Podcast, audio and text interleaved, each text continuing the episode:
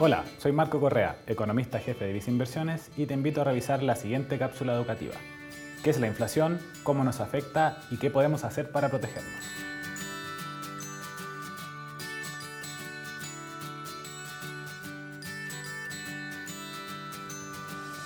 Seguramente has escuchado la frase que la vida es cada vez más cara.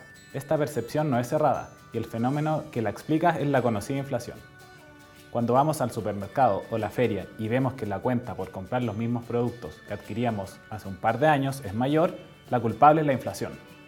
Así, podemos definirla como el aumento general y sostenido de los precios de los bienes o servicios de un país en un periodo prolongado y lo que produce que todo sea más caro.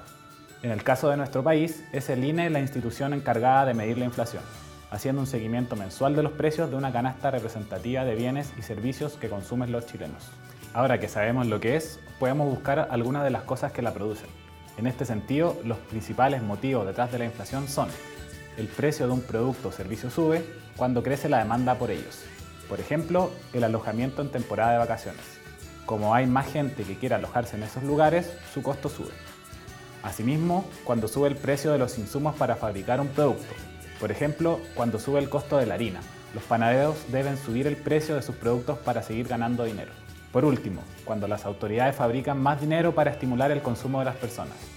La idea es que si hay más dinero circulando, las personas tienden a gastar o consumir más.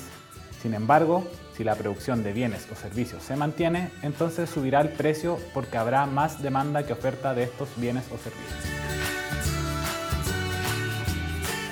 Así, podemos ver que la inflación es un fenómeno que se produce por las propias interacciones que se dan en la economía, si bien los ingresos de las personas también van subiendo en el tiempo, este ajuste es más lento que el incremento en los precios. Esto hace que haya una pérdida en el poder de compra a través del tiempo, es decir, podemos comprar menos cosas con el mismo dinero.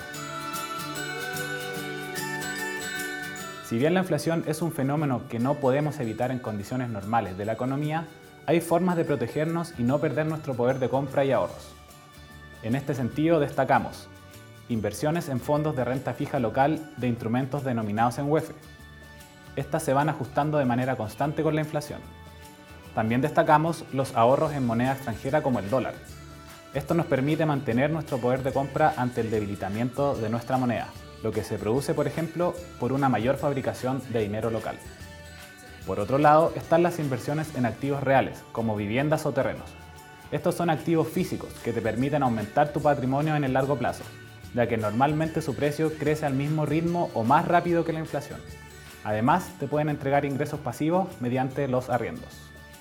Por último, hay otras formas más exóticas, como minerales preciosos, colecciones de arte, coleccionables o criptomonedas.